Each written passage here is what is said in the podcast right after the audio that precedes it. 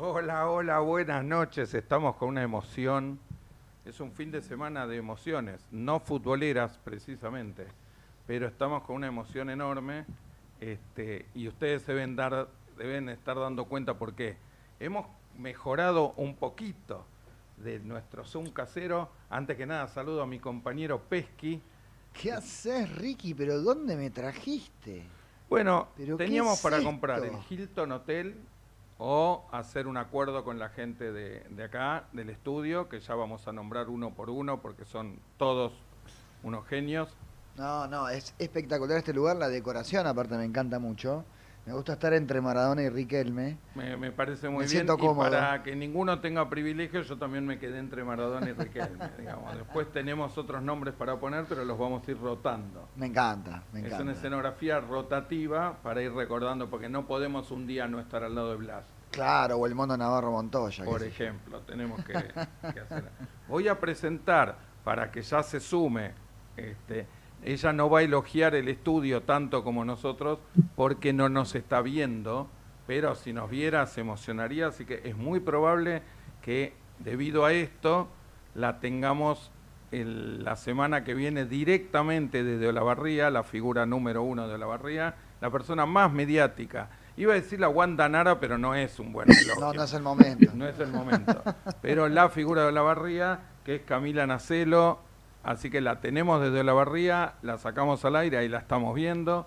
Hola Cami, ¿cómo estás? Ahora vamos a hablar de lo mal que estamos, pero por ahora, ¿cómo estás vos? Hola chicos, ¿cómo andan? Muy bien, sacando el partido de ayer, pero muy bien y hermoso cómo está todo. La verdad, muy lindo. Voy a tener que ir, no me quedo otra.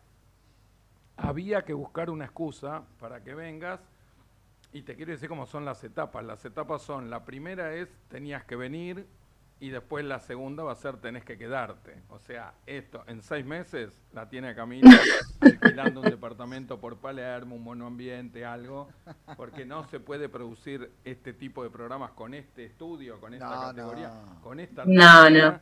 con una- Muy lindo, la verdad que muy lindo. Y aparte con mis dos ídolos ahí, ya está. No me puedo resistir. Gracias, gracias. Gracias, Cami, eh, por Pesky, mucho. por mí. Estamos- Lo decía por ustedes, obvio. Parece muy bien que lo digas así. Yo creo que merecen unas palabras Román y Diego también, pero gracias por tratarnos así. Están por debajo. Estamos, están, están un poquito abajo nuestro. Está, está bien. Es- es- el que paga pone las condiciones del del estudio. Claro. Siempre. Las condiciones era Diego un paso abajo. mío.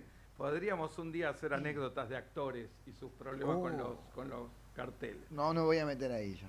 No te vas a meter ahí. Yo como productor no debería tampoco, pero ya a esta altura estoy medio jugado y tengo ganas de Las contar, memorias, pues, de contar algo, claro, mi autobiografía y mis memorias. Bueno, todo muy gracioso, todo muy lindo. Vamos a hablar ahora y vamos a, a saludar a toda la gente que nos ha ayudado a que este sueño se concrete. Pero bueno, el tema que nos, que nos convocó acá no es el mejor. Así que yo les propongo hacer mi primer tirada, así les queda poco de feo para decir a ustedes, peor que yo difícilmente. Este, les propongo hacer mi, mi primer tirada y obviamente a partir de ahí empezar a, a ver qué opinan cada uno y cómo lo vivieron. Lo primero que quiero decirles es, a los cuatro, yo no empecé viendo el partido, llegué cuatro minutos tarde. A los cuatro minutos me senté y la primera pregunta que les hice a mis hijos es, ¿por qué Boca está tan atrás? Cuatro minutos. ¿Por qué está tan atrás? Digo, atacó Vélez y nos agarró defendiendo, ¿qué pasó? Esa pregunta me la hice de los 4 a los 97 minutos. Creo que me la dejé de hacer cuando hizo el segundo gol Vélez, pero nunca pude entender el planteo de Boca de ayer. Al- en algún momento hablamos y yo lo he discutido y estaba convencido que el partido con River no era un termómetro, si te echan al rojo a los 10 minutos, no era un termómetro de si Bataglia era valiente o no era valiente. El planteo de ayer, para mí, y para no dar cosas defini- definitivas como para que ustedes puedan este, opinar también con libertad, este, para mí fue un planteo inentendible más que impresentable, inentendible. Boca no estaba peleando el campeonato, todos sabíamos que Boca no iba a llegar al campeonato, los resultados nos vienen ayudando como para que esté cerca de la Libertadores, pero Boca todavía tiene la Copa Argentina como para entrar a la Libertadores. Vélez no es el Santos ni el, ni el este, Barcelona. No entiendo por qué Boca no cruzó mitad de cancha ni antes ni después este, del primer gol. Entonces, empiezo por ahí, tengo mucho para decir, pero me gustaría escucharlos a ustedes cómo vivieron el partido, qué vieron, qué no vieron, cómo empezaron a vivirlo y de a poquito lo vamos desarrollando. Cami, ¿querés arrancar vos? Eh, bueno, dale. A mí me pasó algo que me pasaba siempre con el Boca de Russo, y era que terminaba el partido con dolor de cabeza, pero feo, feo, feo. Eh, tampoco entendí el, planteo. Hay una cosa que no entiendo de los técnicos y es por qué si te funciona algo, si te funciona un esquema, si te funcionan determinados jugadores, al próximo partido... Ahí te me cortaste. No, ahí justo quedó muteado. Se, quedó muteado. Después, eh, muchas cosas también para analizar que son fuera del partido de ayer, pero no, no, no entendí el, el planteo de Bataglia. Me parece que los dos partidos que tuvo chivos, por así decirlo, no, no los planteó bien y no entiendo por qué, porque antes del partido de River nos había pasado lo mismo, veníamos metiendo 3, 4 goles por partido eh, con un esquema que funcionaba bien y lo cambió. Entonces, me parece que lo principal que tiene que, mejorar él es eso, es no cambiar algo que te está funcionando, básicamente. Pesky. Sí, está, está bueno, coincido con lo que dice Cami, me sumo a eso. Me parece que también dentro del análisis que tenemos que hacer es ver dónde está Boca con estos jugadores, con este plantel que está amalgamando jugadores jóvenes que están dando sus primeras armas, haciendo sus primeras armas en primera, y jugadores con más experiencia, generalmente con roce europeo, está amalgamando todo es un técnico que tampoco tiene mucha experiencia, viene, dirigió un Almagro y la reserva de Boca, si es el más ganador de la historia de Boca, Soledad Chapa, como para dirigir. Como jugador. Como jugador, exactamente pero me parece que también jugamos contra un equipo que te mata. O sea, el Vélez, Vélez tiene a Almada y Ortega, que los perdió para la Libertadores, y les costó un horror. De hecho, les costó quedarse afuera. Eh, está bien, obviamente no es el Barcelona de Guardiola ni nada por el estilo, pero me parece que Boca, eh, lo que decía Cami, tiene razón. Y es esto de que cuando siente que va a jugar contra un rival que lo siente superior, cambia la forma de jugar. Y eso claramente nos perjudica porque con un jugador más o con un jugador menos la mayoría del partido, Boca no patea en arco. Trata de resguardarse, de pensar más en el rival. Yo pienso lo mismo, igual también es una cura de humildad, y esto lo hablo por mí nada más, yo creo que Boca hoy está un escalón abajo de equipos como Vélez o River. Eh, me parece que tenemos que seguir trabajando en la semana en los entrenamientos, más rodaje, buscar 11 titulares o, o 12 o 15, pero que se sepa el equipo a qué juega y a qué va y empezar a competir. Pero eh, no está mal reconocerse también por estar eh, eh, un escalón abajo porque Pellegrino viene trabajando hace más tiempo que Bataglia, porque Gallardo también viene trabajando más tiempo. Yo me acuerdo cuando agarró Bianchi en Boca en el año 98, le preguntan, bueno, ¿cómo lo ves a Boca? Bien, Boca está bien, pero hay que entender que estamos un escalón abajo justamente de River y de Vélez. Dijo exactamente lo mismo. Bueno, eh, y estaban Riquelme, estaba Palermo, estaba el Mellizo, grandes ídolos de la historia de Boca. Vamos a darle tiempo a estos chicos a ver si se pueden convertir en por lo menos la mitad de lo que fueron Palermo, Riquelme, Mellizo. Tengo, tengo una discusión ahí sobre lo que dice Pesky. Eh, Cami, podés este, también intervenir en esto. Eh, yo tengo una discusión que tiene que ver con, primero, no estoy muy convencido que el plantel de Vélez sea superior al plantel de Boca, sí puede ser que tenga más rodaje, estoy de acuerdo, y tiene buenos jugadores.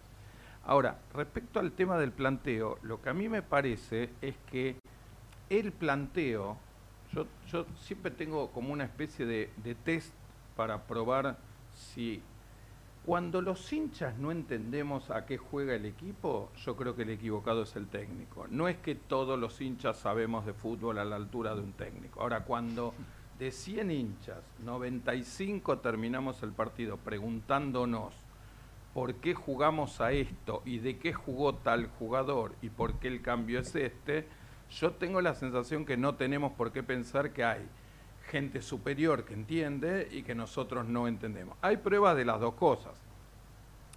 El River de Gallardo. A mí me parece. Ahí, termino. Eh, perdón, Ricky. Ahí, estoy.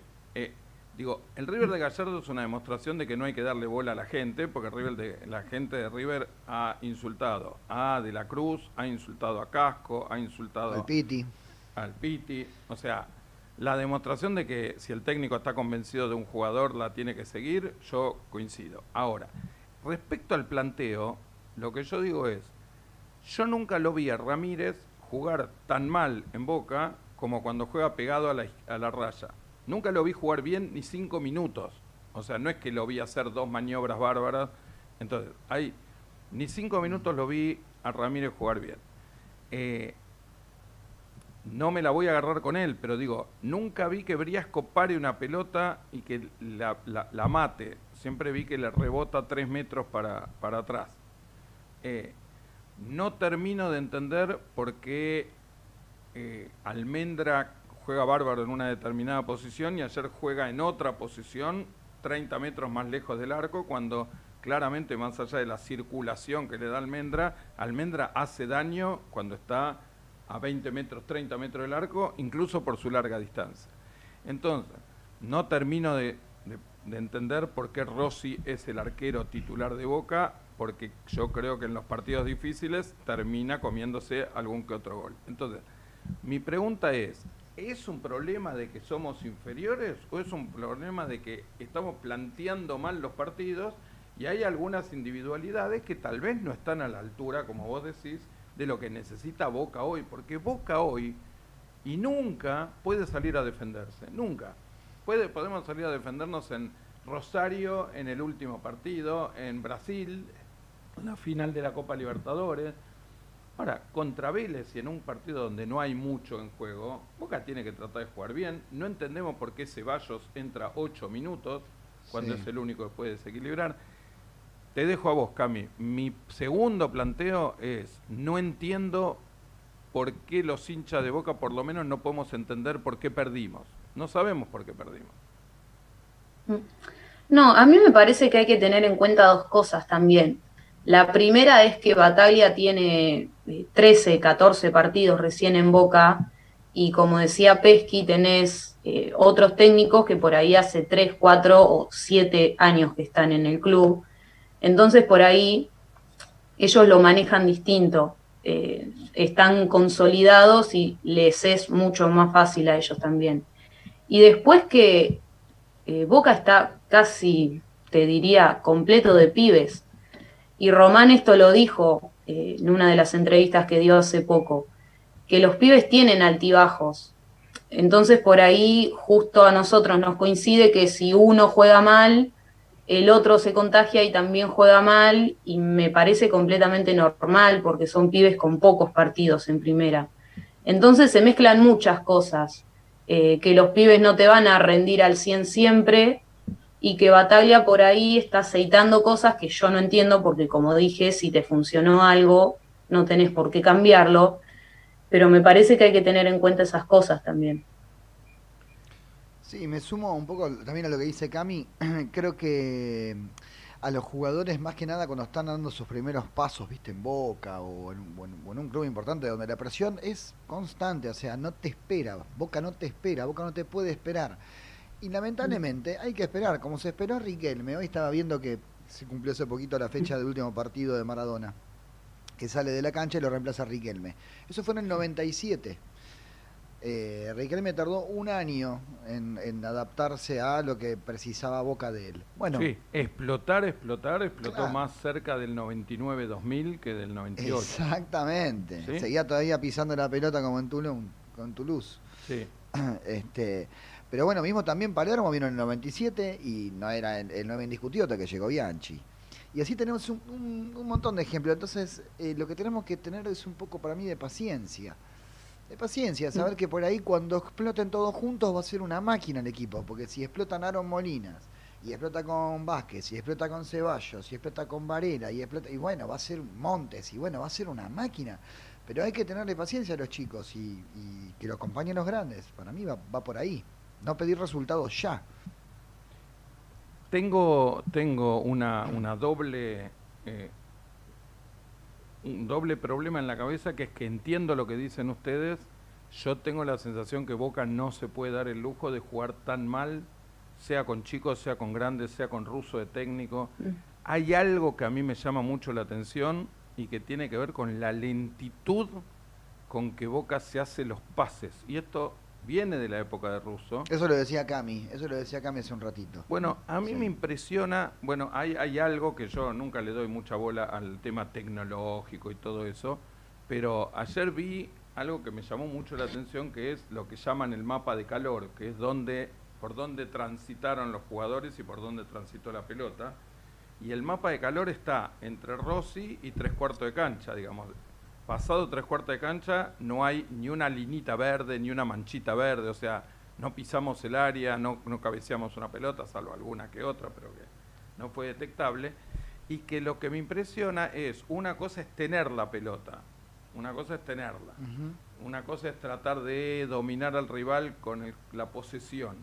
Otra cosa es que el pase del 2 al 6 tarde 25 segundos, el 6 la tenga 25 segundos y se la pase al 2, el 2 se la pase al 5, el 5 pivotee para atrás y todo esto a 2 kilómetros por hora, porque no hay ningún momento en donde vos tenés la ilusión o la sensación, ahí está el mapa de calor, lo estamos viendo, qué producción que tenemos, es increíble.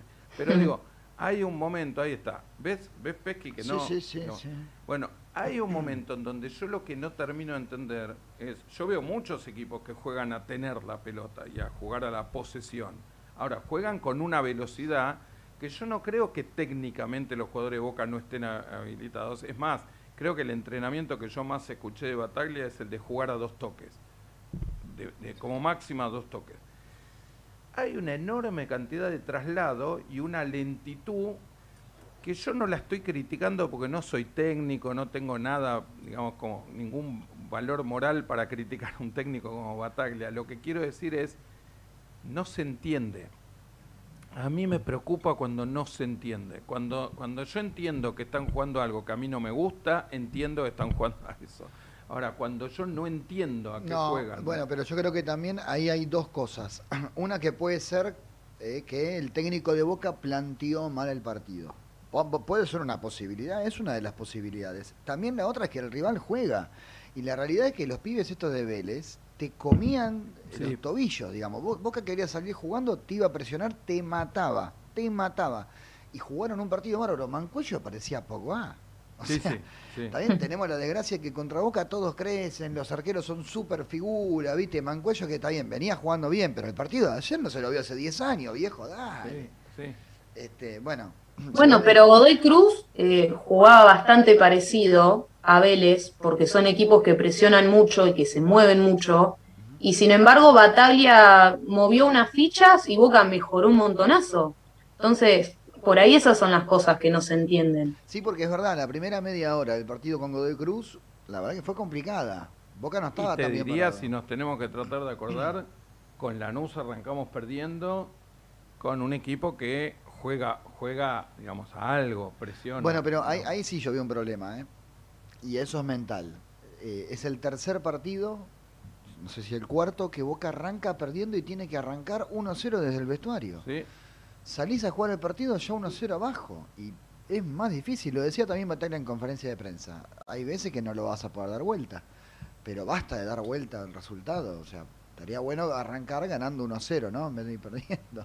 Yo tuve la sensación, me trajo un recuerdo a la, a la época de los 90 y de los 80. Ustedes, este, Cami en los 80 no vivía y Pesky era muy chiquito. Pero Yo los 90 ya recuerdo. Los 90 ya recuerdo. Sí, sí, claro. Hay, hay algo que ayer me pasó que es, eh, en los 80 o 90 yo me cansé de ir a la cancha de Vélez. Me cansé, eh, digamos, es una muy linda cancha para ir en una época cuando no existía tantas medidas de seguridad, llegar con el auto eh, y volverse era autopista, lo dejabas y te subías de vuelta. Eh, me cansé de verlo perder a Boca en la cancha de Vélez. Yo llegué en la cancha de Vélez vi Boca de selección armenia de fútbol. No me acuerdo de ese partido. No, bueno, era muy chico, fue un amistoso un día de, creo que fue de semana. Boca selección de Armenia. Creo que le ganamos a la selección de Armenia 2 a 0. Bueno, ahora estoy asustado porque dicen que va a jugar Boca con el Barcelona. No sé si es el mejor momento para que nos crucemos con el Barcelona. No sé quién de los dos está peor. A este, Barcelo a este Barcelona, si juega el Changuito Ceballos, le podemos... Cuatro fáciles. Epa, qué confianza. Bien, Cami, muy bien. No, y te olvidaste de nombrar, no me puedes nombrar al Changuito Ceballos y no nombrarme a tu pollo. ¿Quién es tu pollo? Mi pollito Molinas. Exactamente. Qué crack que se pide. Se me cayó un poco. No quise preguntar si se encontró con vos o no. Pero es normal. lo, lo perdonás vos. Obvio. Aparte, en el partido contra Godoy Cruz lo pusieron contra la línea y a él, él no se siente como cuando contra la línea. Bueno, estas, son las cosas las que yo ¿Qué hace Aaron Molina pegado a la línea por derecha? ¿Qué hace Ramírez pegado a la línea por izquierda? Eh, pero les decía que lo de, lo de la cancha de Vélez ayer lo que me hizo acordar era que cuando uno iba a la cancha de Vélez, en esa época, en los 80, en los 90, voy a dar un ejemplo de algo, porque todos nos acordamos y todos los que no lo vivieron ya saben que existió, el famoso 3 a 0 contra River en el 81 con el gol de Maradona dejando tirado a, a Filiol, todos se acuerdan de eso. Lo que se acuerdan pocos, o nos acordamos pocos, es que el partido siguiente, Boca, eh, Boca con River juega en la décima fecha. En la undécima fecha, Boca visita Vélez. Y después del 3 a 0, y con el Diego en el nivel que estaba, vamos todos a ver cómo Boca pasa por encima a Vélez. Y perdimos 1 a 0. Era, fue el primer partido que perdimos con, con el Diego y en la campaña del 80. ¿Quién habrá hecho el gol de Vélez, no? Si me preguntás, yo te diría Lulú Sanabria. Lulú Sanabria, un ex jugador de Huracán, que después jugó en Vélez y que tenía el pelo muy largo y los compañeros le decían Lulú. Bianchi no jugó ese partido. No, nos habrá quedado el virrey, ¿no? No, no. Que yo sepa, no. Yo no me acuerdo de un partido donde Bianchi nos haya hecho un gol que yo esté en la cancha. No, me, no me acuerdo. Sí me acuerdo de un partido que esto demuestra que tengo 250 años, que era que Amadeo Carrizo en la cancha de River necesitaba llegar a una determinada cantidad de tiempo para batir el récord de valla menos vencida. Bate el récord, toda la cancha de River con pañuelos blancos, este, y a los cinco minutos que bate el récord, Bianchi le hace el gol y le rompe el récord. Y me acuerdo, porque esa fue la primera vez que idolatré a Bianchi, por lo menos alguien que le hace el gol a Carrizo. Eh, ahora, tuve la sensación de esos partidos de los 80 o 90 en donde ir a Vélez era volverse con un empate feliz. Y yo no llegué ayer al partido con Vélez con la sensación de que era un partido que con el empate quedaba feliz. Encima estábamos con una mínima ilusión, mínima, yo creo que era 0,01, de poder seguir sumando puntos y meterle un poquito de presión a River. Pero más que nada me parece que es la ilusión que tenemos, acá los quiero escuchar a ustedes, yo creo que la ilusión que tiene el hincha de Boca es ver un equipo medianamente consolidado. Decir, bueno, vamos a jugar la Copa Argentina y vamos a ir como favoritos claramente, vamos a ir creciendo, va a ir despegando tal jugador, va a ir afianzándose tal otro. Y me parece que lo de ayer fue un golpe, por lo menos para mí, inesperado, un retroceso demasiado fuerte. Y no tanto por si jugó bien o no jugó bien Pavón, que en la tendencia viene jugando mucho mejor, sino básicamente lo que a mí me preocupó mucho es el planteo. Y ahí lo que me pregunto para, para que me digan ustedes la opinión es, en Boca, ¿está claro? ¿Está clarísimo? Lo pregunto para saber qué, cómo lo leyeron ustedes el discurso que se escuchó o cómo lo escucharon. Que es, Está clarísimo que Bataglia es técnico interino hasta fin de año. Está clarísimo que Bataglia es técnico por el resto de hasta que perdamos 10 partidos seguidos o él quiera retirarse. Yo no lo tengo claro. No lo estoy diciendo en función del resultado de ayer.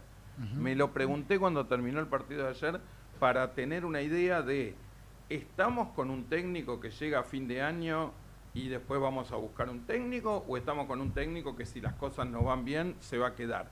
Obviamente que si Boca hubiera ganado a River, a Vélez y 15 partidos más, ¿quién lo mueve a Bataglia? Pero nadie está esperando, como vos dijiste, Pesqui, nadie está esperando que Bataglia gane todo y como dijo Camila, tiene 18 partidos en primera. Entonces, frente a resultados así, alternados, ¿Alguno de ustedes dos tiene claro cuál es la estrategia de Boca o la dejamos en una zona gris para ver qué pasa? Yo creo que, no, sé cómo lo ve Cami, para mí va a depender del funcionamiento más que de los resultados. Obviamente, si no clasificamos a la Copa Libertadores, eh, barajar y dar de nuevo, se cambia y se busca otra cosa. Siempre y cuando se clasifica a la Copa Libertadores, sea por Copa Argentina, por los puntos que hagamos, lo que sea, yo creo que lo que se va a evaluar es el funcionamiento y los jugadores que están consolidados en primera división y pasaron por los juveniles. Si Aaron Molinas, de acá hasta que termine el campeonato, pega un salto de calidad, se afianza en la primera división, lo mismo, este, no sé, puede ser el chico Medina, puede ser Montes, puede ser Varela, eh, Vázquez, lo que sea. Si, si, se ve un funcionamiento también de Almendra como figura, con Ramírez más consolidado, también tocarlo sería, viste, medio, medio absurdo. Si funciona, funciona. Más que de resultado, si Boca, Boca puede clasificar a la Copa Libertadores jugando mal, sin encontrar un equipo, que es lo que nos pasa ahora, que vemos eso. Vemos que no hay un equipo. No vemos, vos vas a ver el partido de Boca que viene y vas a decir, ojalá juguemos bien. No es un equipo confiable. Bueno, si es un equipo confiable, sigue. Y para mí, si no, no. Pregunta, esa es tu opinión. Esa es mi opinión. Vos tenés la sensación de que públicamente la comisión directiva de Boca, el cuerpo técnico de Boca, como se llame, eh, Román, Bermúdez, etcétera, dejaron claro cuál de las dos posturas está. Puede ser que yo esté confundido. No, no, es que yo creo que, eh, perdón Cami, eh, ahí, te dejo decir que te estás muriendo por hablar. yo lo que, lo que escuché de Riquelme eh, fue que Bataglia es el técnico interino y que si le va bien va a seguir. Pero que él no lo aclaró bastante bien eso, porque si él dice que es el técnico interino, van a haber una danza de nombres y de que Bataglia pierde un partido ya lo van a querer echar y van a buscar un técnico nuevo para Boca todos los domingos, todos los lunes, todos los martes. Y me parece que es inteligente eso por parte de Riquelme. Eh, pero bueno, es difícil, ¿no? Cuando te empiezan a preguntar, che, sigue, no sigue. Salió como pudo. Yo creo que si le va bien, Batalla va a seguir. Y si no, no sé quién va a venir, ¿no? Pero bueno. Yo tengo un nombre, pero no sé si es ético decirlo, pero tengo, ah, tengo un nombre hay información. Hay, hay alguna información dando vuelta, pero podemos hablar de quién querríamos, sin, sin decir si es información oficial o no. Le quiero pedir a Pesky que prepare, porque él trajo sus amigos invitados, lo trajo a Edu Feynman, no me acuerdo con quién más estuvimos recién charlando, así que en algún momento eh, me gustaría que, lo invite a opinar también. Edu es muy fanático de Boca. Sí, sí, Eduardo está acá y quiere venir a opinar ya. No sé si yo les llegué a contar la, anécdota de Japón de Edu Feynman, ahora, ahora se las voy a contar. Pero, eh, Cami, por la cara que pones me alegra porque quiere decir que no la conté acá, la, la debo haber contado en un montón de lugares. Este, ¿Vos tenés como claro que Bataglia para el cuerpo técnico de Boca o para el departamento de fútbol es un técnico interino y si está bien sigue o que lo tenés definido? qué es lo que vos tenés en la cabeza más allá de lo que vos quieras? Para mí, eh, Bataglia siempre fue parte del proyecto de Román. O sea, la idea de ellos, para mí, siempre fue que el técnico sea Bataglia, técnico de la primera.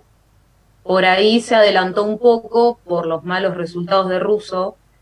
Y me parece también que más allá de, estos partidos que perdimos, eh, los puntos que sacó Bataglia es una locura, porque Boca estaba entre los últimos cuatro de la tabla cuando agarró él y ahora estamos allá arriba. Entonces me parece que por las urgencias que tiene Boca, me parece recontra destacable. Y yo creo que Boca tiene alguna idea, volvemos a lo mismo, que por ahí a veces, sin explicación, cambia eh, el esquema o cambia a los jugadores o les da funciones a jugadores donde no se sienten cómodos. Pero más allá de eso, eh, a mí me parece un técnico confiable, me parece que él tiene su idea de juego. Hay muchas cosas atrás también, porque hay muchos jugadores que, que están jugando porque se los quiere vender a fin de año, eh, que son cosas que pasan en todos los equipos también. Entonces me parece que hay un montón de cosas, como un combo, pero yo creo que el técnico va a seguir siendo Bataglia, no tengo dudas de eso. Ah, mira vos, mira vos. Yo tenía la lectura contraria, no, no estoy hablando de información, Yo tenía la lectura contraria, era salimos del apriete con la situación con Russo, estamos con Bataglia que tiene todo un plantel de chicos que conoce, pero para mí siempre Bataglia fue, salvo algo que no se le puede pedir, nadie le puede pedir a Bataglia que salgamos campeones con cinco puntos de ventaja, y mucho menos con el plantel que tenemos de, de chicos que estamos pidiendo, pero siempre tuve la sensación de que estaba claro que a fin de año, salvo un milagro, que ojalá se produjera, este, Boca se iba a poner a buscar, eh, se iba a poner a buscar técnico.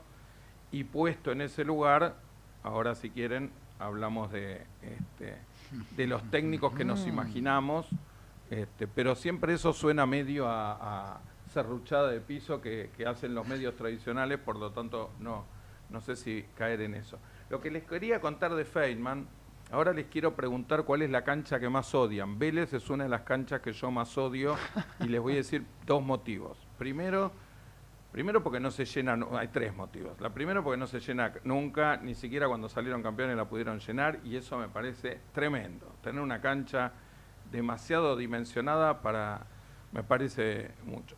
Segundo porque la platea norte de, de Vélez es lo más parecido a la platea San Martín de River. Es esa gente que protesta todo el día, insulta todo el día, insulta a los jugadores, insulta al árbitro, insulta a los rivales, insulta si viene Mauro Zárate, insulta si viene Izquierdos. La gente de Vélez tiene una cosa que es que cada jugador que se va de Vélez lo viven como una gran traición para decir, bueno, Vélez es un trampolín. Es como que yo me enoje con los jugadores de Boca que se van al extranjero somos un trampolín. Los jugadores de Vélez, salvo alguno, ahora, ahora volvió Prato y lo tratan bien. Y después por esta costumbre que les decía de perder muchos de los partidos que fui a ver, y fui a ver mucho.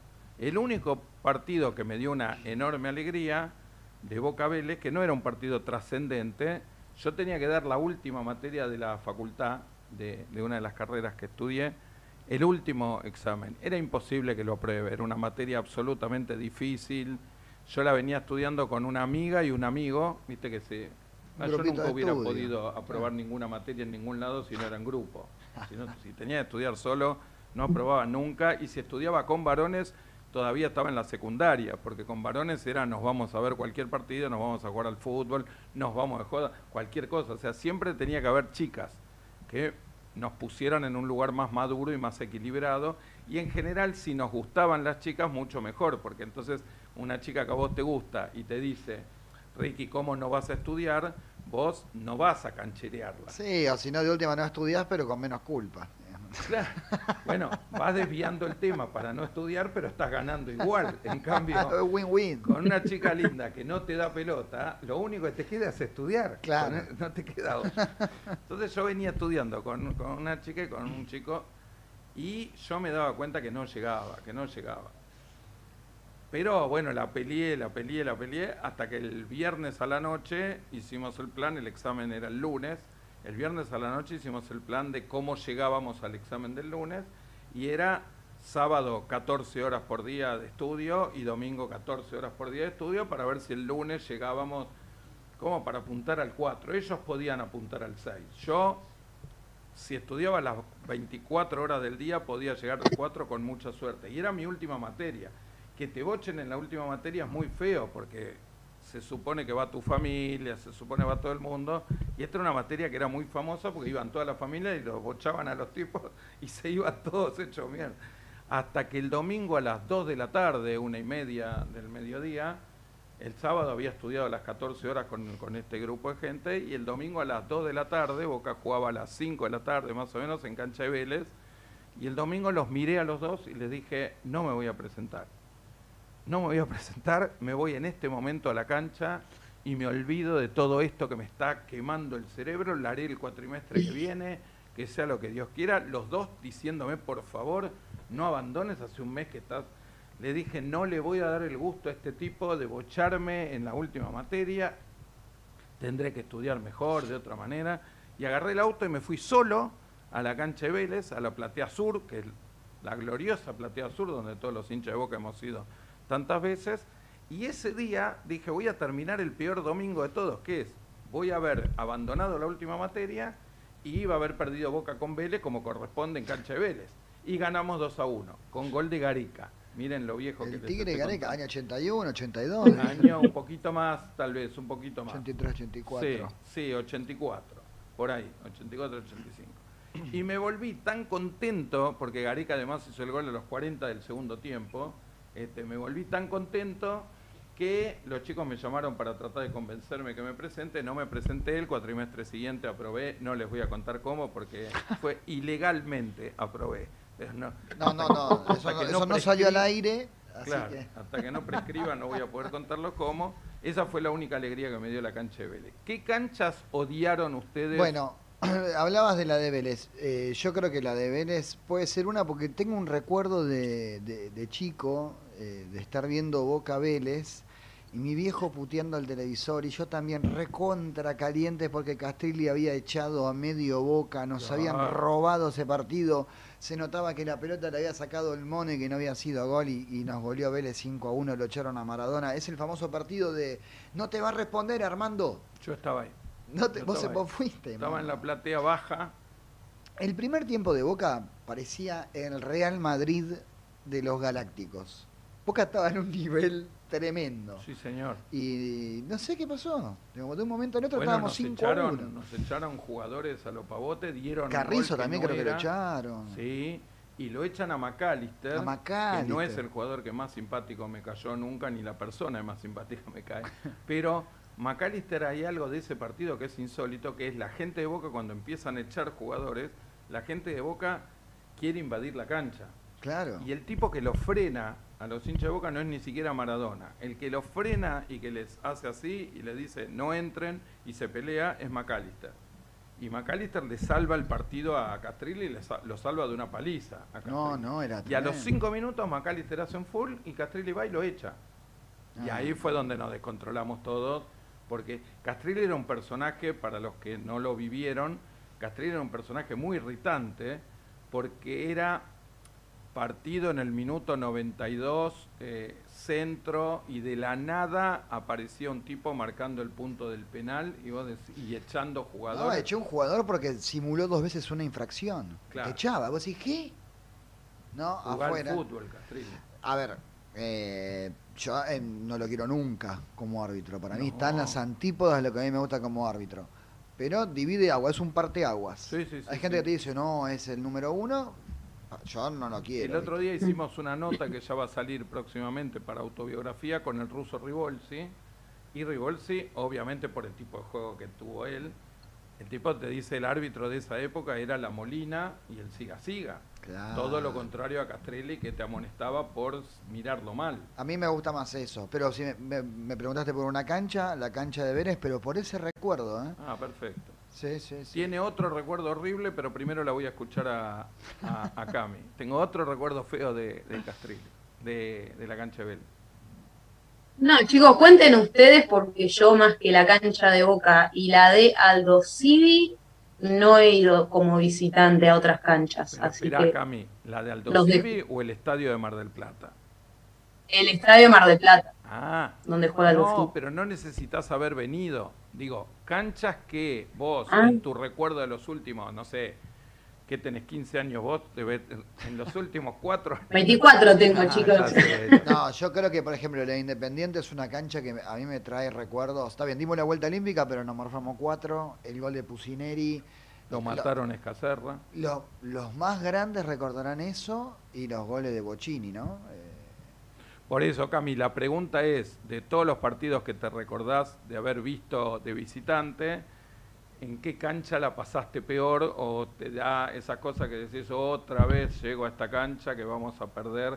A mí me pasa lo mismo con, que a Pesqui, es por un lado con, con Vélez y la cancha independiente porque además era enormemente peligrosa, ahora está un poquito menos. la, que la parte de las vías. pero era enormemente peligrosa, nos han tirado de todo, casi nos matan un montón de veces. Pero esto para los que fuimos, para los que no, para los que no fuimos, vos qué recuerdo tenés de cancha que digas me mufó y nunca lo vi ganar.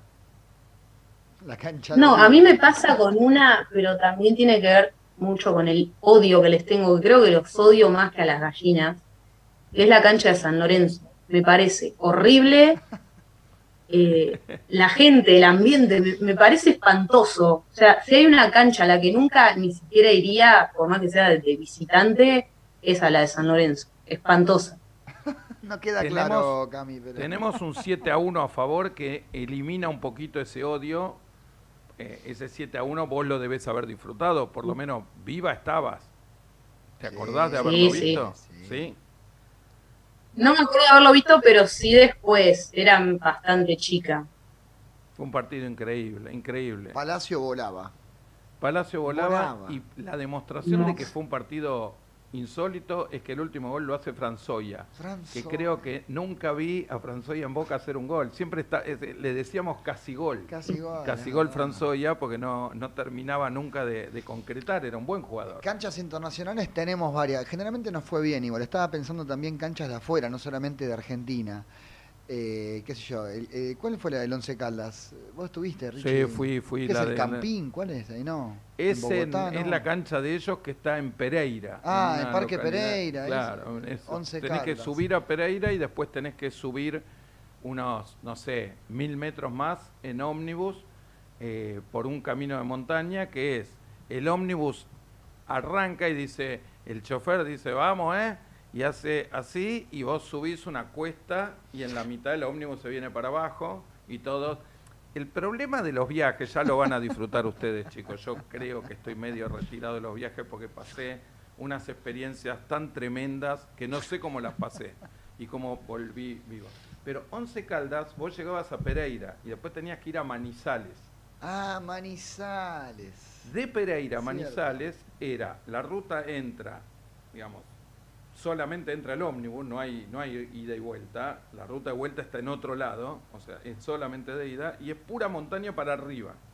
El ómnibus es un ómnibus que debe seguir siendo el mismo que, en esa época, o sea, de hace 72 años, va sobrecargado, porque vamos los hinchas de boca, que nunca vamos a ser respetuosos de la capacidad de, de nada. Si entran 20, ¿cuántos había? 35. Claro. ¿Entendés? Y lo peor es que vos decís, che, no es por ser amargo, pero no quieren bajar un parto.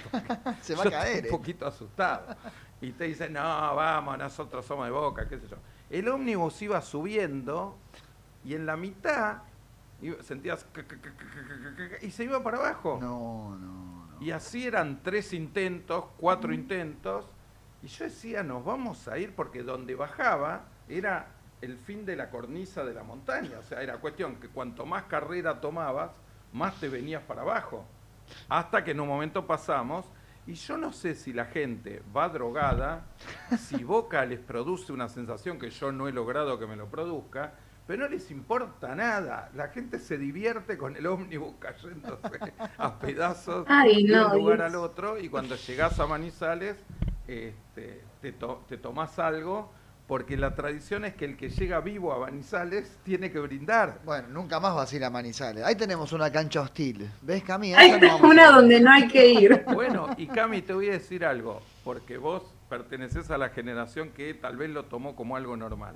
Cuando llegás a Manizales y estaba está todo el estadio lleno y nosotros éramos, no sé, dos mil personas como máximo, menos, menos que lo de Brasil, porque lo de Brasil no te queda tan lejos. El Morumbí es como mi cancha, gané tres veces, todo. Cuando llegás a Manizales, ves la hinchada visitante y decís, acá nos van a matar. Los colombianos de Manizales deben atrasar 100 años respecto a la agresividad del argentino. O sea, son un pueblo que se quedó como si fuera un barrio de hace 100 años. ¿Entendés? La gente es lo más inocente, lo Aparte no tan fanática futbolera, ¿no? No se jugaba ahí la vida. No, era como el orgullo de ellos. Y ahí fue por primera vez que yo escuché un cantito que yo dije, no nos puede ganar un equipo cuya hinchada canta esto y no va a existir nunca más ese cantito. Exactamente. Pesqui lo adivinó, así que lo va a porque, cantar él. Porque me acuerdo. Porque me acuerdo el sí se puede. Sí, se puede. Y yo le dije a mis amigos, sí, quedémonos tranquilos porque si hemos ganado Copas Libertadores en Brasil, no vamos a perder una Copa Libertadores contra un equipo cuya hinchada canta sí se puede. Me acuerdo como si fuera así, me hiciste acordar. Sí se puede. Y después políticamente apareció el sí se puede y dije, no, no, no podemos haber importado. Lo único malo, porque te juro, Colombia para mí tiene un montón de cosas muy, muy lindas y elogiables. Entre ellos la, población de Colombia es así, es, muy agradable, es simpática, no te putean, nada, y te gritan si se puede en la cara y vos decís, sí, sí, está bien, sí, sí, yo te empiezo a putear. Enao, qué pesadilla, Enao, ese arquero que nos, Cuatro penales cerrados seguidos en una final de... No, pará, el partido estaba por empezar y el mellizo se desgarra. Claro. Estaba en la entrada en calor antes de jugar la final se desgarra el mellizo. Igual el, el desgarro del mellizo lo reemplaza un tipo que en Boca hizo dos cosas bien. Una fue jugar un ah. partidazo ese día contra Once Caldas, jugó el mejor partido de su vida, que fue Cángele. Y el segundo es el desborde que hace para que haga el gol TV del 2004. Con la que con eso, el día que vino Cángele a un programa que yo producía, le dije, mira, yo no me acuerdo nada más de vos, bueno pero me recontra alcanza para homenajear. Pero totalmente. Y me ¿eh? decía, pero yo algo bueno más hice, no importa, Cángel. es que la cantidad de jugadores, no sé, en Boca jugó Marangoni, ponele. Claro. Pero te acordás más de Cángel y por esas dos jugadas que todos los pases que puede haber hecho Marangoni. sí, no termino de entender a mi productor si me está diciendo la hora, cosa que yo tengo la hora. Es cuánto tiempo va de programa, eso es lo que necesito saber. Ahí me está pasando Perfecto, muy bien, no vamos a decir. Tres horas quince entonces, perfecto. Ah, porque está diciendo que viene Feynman también, ¿eh? está por ahí Feynman cuando está Edu. Sí, sí, sí. Le voy a hacer la introducción de lo de Edu, Cami, para que, para que conozcas y ya lo presentamos. Hola Edu, hola. Hola, ¿qué tal querido? ¿Cómo va? ¿Cómo va? Para mí es un placer estar de invitado en este programa que habla de Boca y no habla de la María. Y el primero, Mendoza. La María es que le pega. ¿Qué te ríes, Desde la esquina, Ricardo Gareca. Vos ves, perdóname Edu, pero vos ves en Camila un rostro de una joven que puede estar cayendo en las redes de la María. Yo creo que Camila está guiada por la María.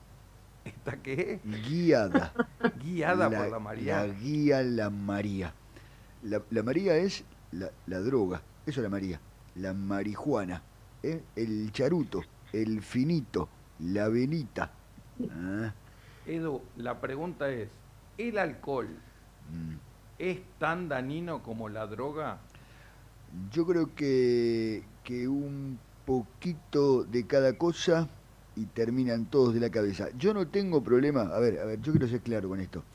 Eh, Ricky, si vos te querés tomar una pileta de cerveza, tómatela, querido. Yo no, no me banco la apología, ni el alcohol ni la droga. Yo no voy a hablar ni a favor ni del alcohol ni de la droga. Y mucho menos voy a hablar a favor de Gallardo, que es un vendehumo. Si quieren después les amplío. Perfecto. ¿Podemos aceptar entonces que una chica de 24 años pueda pasar una noche agradable tomando un poquito de más de Fernet? Por ejemplo, como el caso de Camila, que le gusta festejar algunos eventos con un poquito de, Fernet. Edu, ¿qué tenemos para decir? No, no. A la noche para festejar, un poquito de agua mineral con gas cuando uno festeja. Vida normal sin gas. Cuando uno festeja, agua mineral con gas. Yo a mí me encantaría preguntar. Qué divertido, Edu. Eh, ¿cómo, te va, Camila, querida? ¿Cómo te va? ¿Cómo andas? ¿Bien? Para mí que Camila es una de las que tomaba colegios. ¿Sos una nena tomadora de colegio? No, tranqui. Yo te quiero preguntar algo. Sí, lo, que quieras, lo que vos quieras. ¿Escuchás elegante? Porque vi que te gustaba un poquito lo que hacía. Elegante, ¿qué, puedo decir de elegante? Elegante, elegante, como le dicen algunos. Elegante es un, es un chiquito cancherito, igual me cae bien elegante, ¿eh? me cae bien, pero no me gusta cuando habla que dice tu, tu culo, tu perreo, tu, tu María, no sé. eso no me gusta. Después me parece un buen chico, ¿eh? Me parece un buen chico. Parece igual medio desafinado también, elegante, ¿no? Poquito. ¿Está opinando Edu? Ahí está, está opinando el amigo de Edu. Siempre Edu. Siempre Edu. Siempre Edu. Eh. ¿Le gusta, le gusta Camila elegante? Sí. lo banco, lo banco full. Baile elegante, Camila. Con esa, con ese pequeño, pequeño exceso de Fernet, baile elegante. Por supuesto. y a la tarde también me pongo a, regar las plantitas con elegante de fondo. Opa, las plantitas, Edu. ¿Y qué clase de plantitas, Camila? no, tengo plantitas, florcitas, frutales. Frutales. No pega esa, ¿no? No, no pega. No, no. No. Tranqui. No, no pega el bajón. Bueno, yo, yo eh, quería comentar que la verdad estoy muy preocupado por... No sé qué historia vas a contar mía, Ricky. Te pido por favor que me cuides. Sí, te cuido. Te cuido, además es una historia real. Es una historia real. Es real. Es Sí, real. sí, sí. Sí, ¿Qué? te vas a acordar. Mira, A ver. te cuento, Cami, Mm. eh, y le cuento a la gente. Este, nosotros la primera vez que vamos a, a Japón, el viaje a Japón es una cosa que solamente quienes lo vivimos podemos saber la locura que, hicimos. Yo me daba cuenta a la vuelta que había mucha gente que se bajaba en Estados Unidos. O sea, la, la escala era Buenos Aires, eh, San Pablo, San Pablo, Los Ángeles, Los Ángeles, Tokio. Todo eso comple- completa 36 horas de vuelo. Llegás 36 horas de vuelo. Yo viajé con Dalme Yanina, no me olvido más. Mirá vos. Este, Llegaste, te compras un fibrón, te haces la raya de nuevo y te vas para la cancha. una cosa desesperante, llegar después de 36 horas, te comes 7 horas de eh, autopista para llegar al hotel. 7 horas. Después que llegás de 36 horas. Mamma mía. Después de eso, uno va a la habitación, se levanta al día siguiente y al día siguiente, en vez de reposar, descansar, al día siguiente es el partido.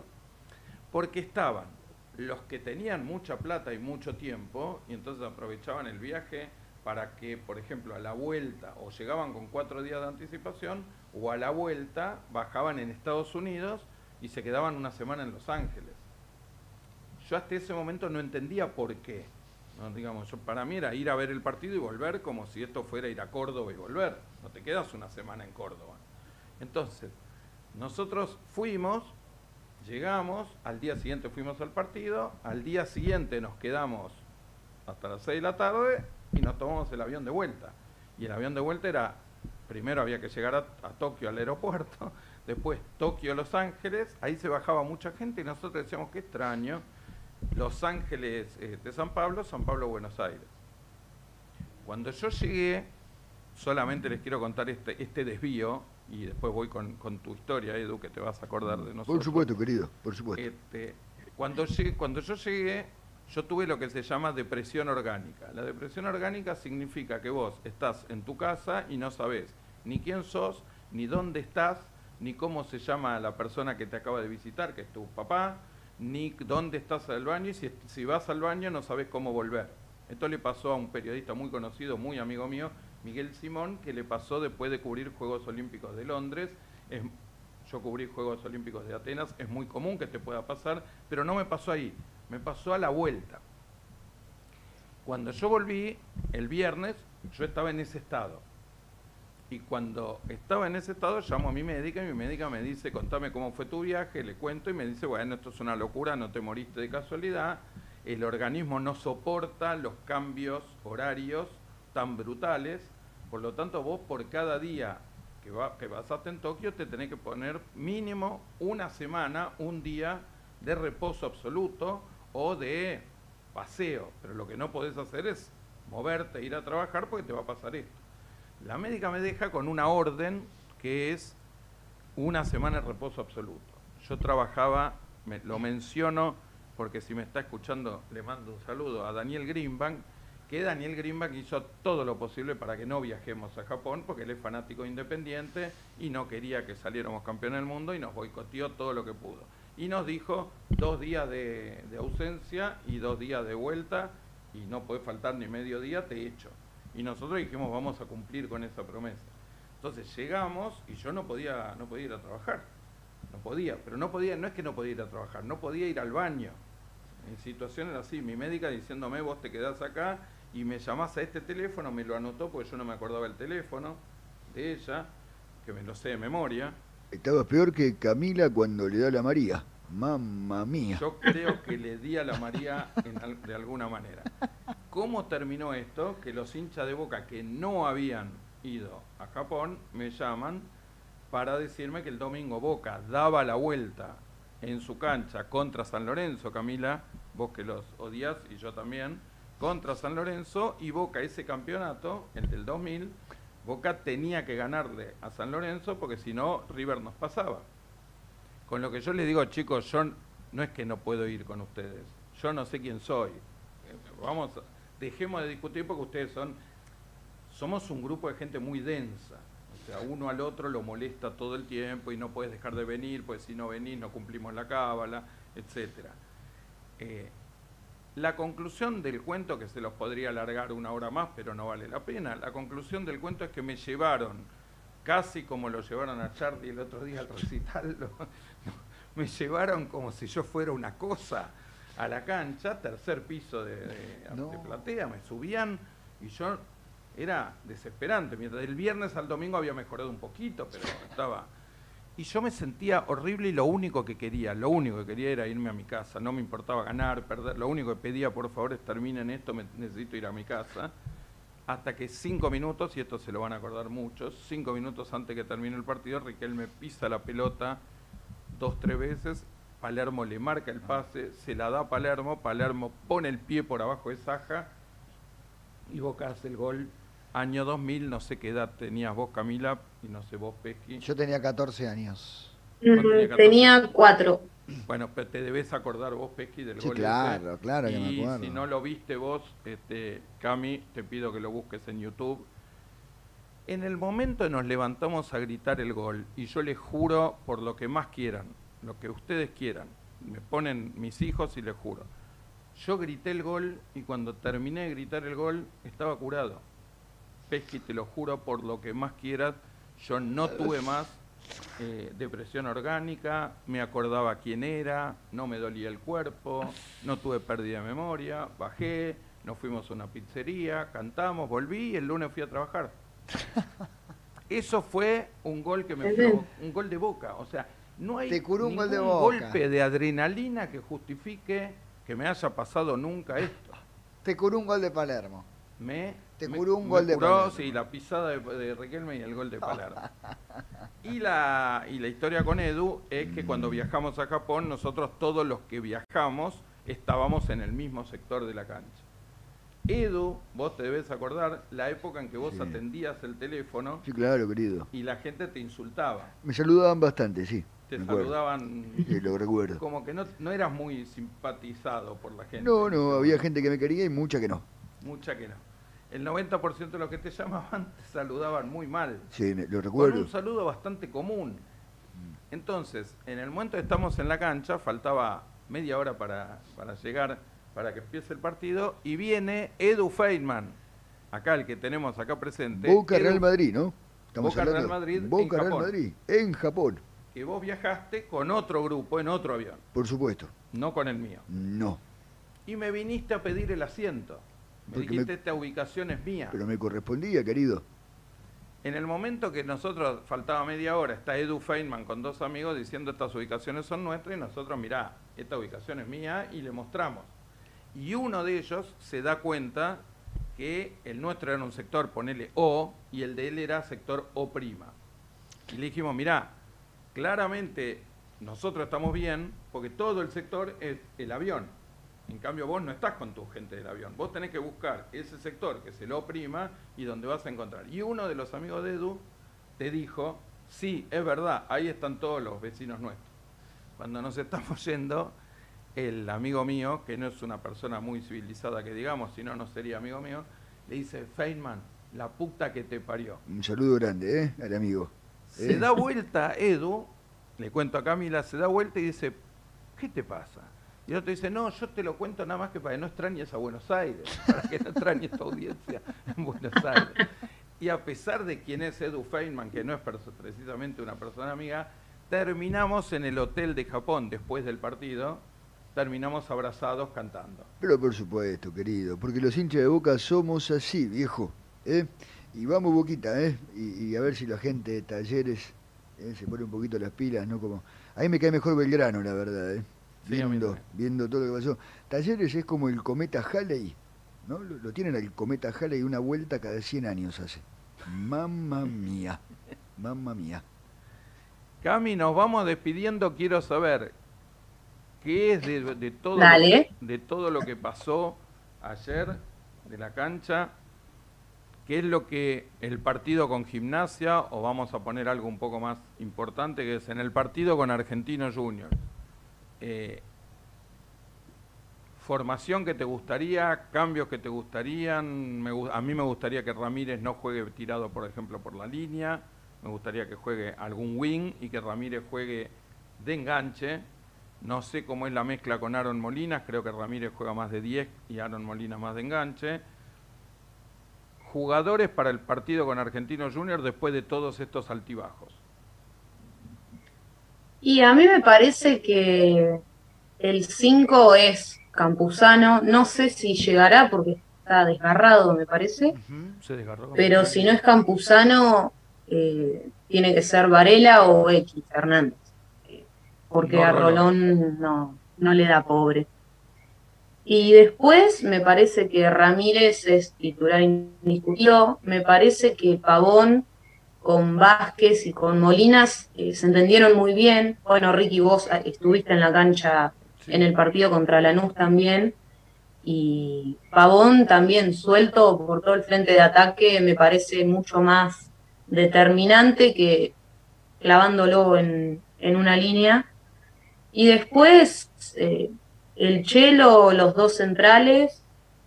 Bueno, Rojo está lesionado también. Llega el Chelo. Eh, no sé. A mí me parece que bueno, la verdad no sé. Un, tiempito, pero bueno, él escribió en las redes sociales que con un poco de kinesiología iba a andar bien. sí. Capaz son más las ganas, ¿no? No eh, sé.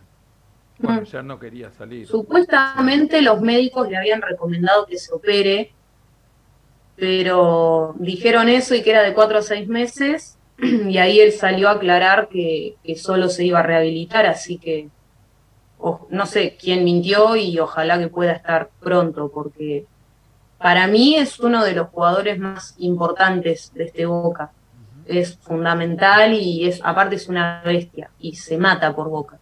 Eh, pero repito, me parece que el 9 tiene que ser Vázquez, me parece que Pavón, eh, suelto como jugó contra Lanús, es muy importante y Ramírez y Molinas no pueden faltar. Y Almendra tampoco, por supuesto. Y un tema que va a ser de debate es si no llega a llegar eh, rojo, si no llega a estar rojo, estamos todos de acuerdo que el 2 es Licha López y no Zambrano. Totalmente de acuerdo. Sí, por supuesto. Una de las tantas cosas inentendibles de las que hablábamos hoy. ¿Por qué Zambrano es el 2 suplente de, rojo, digamos, tirándolo izquierdos a, a la izquierda y no el Licha López? sí, sí, sí, sí, Pues si es por nivel, aparte por lo que han demostrado en cancha, seguro. Eh, una cosita antes, eh, ya tenemos que ir cerrando, ¿no, Ricky? Pero, una, cosita cortita que quería comentar. Eh, ¿Vieron Manchester-Liverpool? No lo llegué a ver, me enteré de algunas cosas, pero no lo 5 llegué a ver. a 0 ganó el Liverpool. Sí. El Manchester United cambia el técnico. Sí. Hay un delantero que se llama Cavani que entró en el segundo tiempo. Yo creo que es el momento para que venga, ¿no? Yo creo que se está arrepintiendo en este momento de no haber venido en su momento. Y viendo, viendo todo cómo siguió, eh, yo soy Cavani y en estos días le mando un mensajito a Riquelme y le digo, che, ¿qué onda en diciembre? ¿Está para ir a Boca un ratito? Yo lo traería. Yo lo traería. Porque vos pensás que en diciembre puede venir Cavani a Boca. Y yo creo que hoy más que nunca en Uruguay tampoco anda, anda bien la selección, digamos. Cavani. Cavani lo que necesita es continuidad, en Boca la va a tener. Y me parece que en Inglaterra ya el tema no da para mucho más. Cristiano Ronaldo está caliente, se putió con la hinchada, con periodistas. Eh, yo creo que si hay un momento para que Cavani venga a Boca es este. Ni le pregunto a Camila si está de acuerdo o no. Este, ni, le, ni le pregunto, digo. Para mí tendría que venir yo creo que Vázquez, si le siguen dando rodaje de, de acá a la Copa Libertadores que viene, va a ser fundamental. sí traería un 9 grosso, grosso como Cavani. Si no, no traigo nada. Sí. Esté con Cami. Estamos de acuerdo. Eh, déjenme hacer un listadito. Déjenme hacer un listadito. Me dice el productor que no, pero lo tengo que... Si, si no, no te nombro. No te nombro. Estoy de acuerdo. Eh, Jero Torres, que parecería el capanga de todo, Santiago Lourdes en operación, Octavio Serpes en técnica, no me entiendo mi propia letra. eh, Diego Di Giulo como productor de la radio y mi querido Nico López, productor de Camilo Lab. Eh, todos ellos han sido los, los milagreros con los que pudimos hacer esto, que es el primero de todos los programas. La semana que viene la tendremos acá y acá, y entonces ya seremos uno más en la mesa. Y le dedicamos esto a Martín Coan, que se fue de viaje a dar clases, entonces no lo pudimos retener, por más que le ofrecimos el cuadro de Maradona, dudó. A Bracamonte, que no salió, porque está jugando, terminó el partido hace muy poquito de, Atlético Tucumán. Creo que empató 1 a 1, no sé cómo. 2 a 1 que ganó. ¿Ganó? Qué grande vamos, Braca, vamos Braca, todavía. Vamos, Braca. 2 a 1 y eh, había otra persona ausente, a Matías Rodríguez Conde, que tiene un problema familiar y por eso no pudo venir. Así Toto. Que, Toto viene de invitado, pero también se le juntó un problema con su tío. Fue una semana terrible para mucha gente, por lo tanto... un este, saludo grande para todos. Un saludo muy grande, los extrañamos mucho. Gracias, Cami, por participar. Eh, no sé por qué sospecho gracias que a, ver pronto. Este, Pesqui, un fenómeno, gracias por venir. Aquí estamos al pie del cañón. A toda la gente de, acá del estudio, a Nico, gracias por todo. Nos vemos el lunes que viene eh, y vamos Boca, porque podemos ganar o perder, pero como nosotros no hay y la felicidad que uno tiene cuando dice ser de Boca es única. Ayer pasó una noche de mierda, pero bueno, cada tanto nos pasa. Besos a todos y gracias. Un café en la boca. Contenido desde el alma, una producción de Camilo Lab, productora multiplataforma.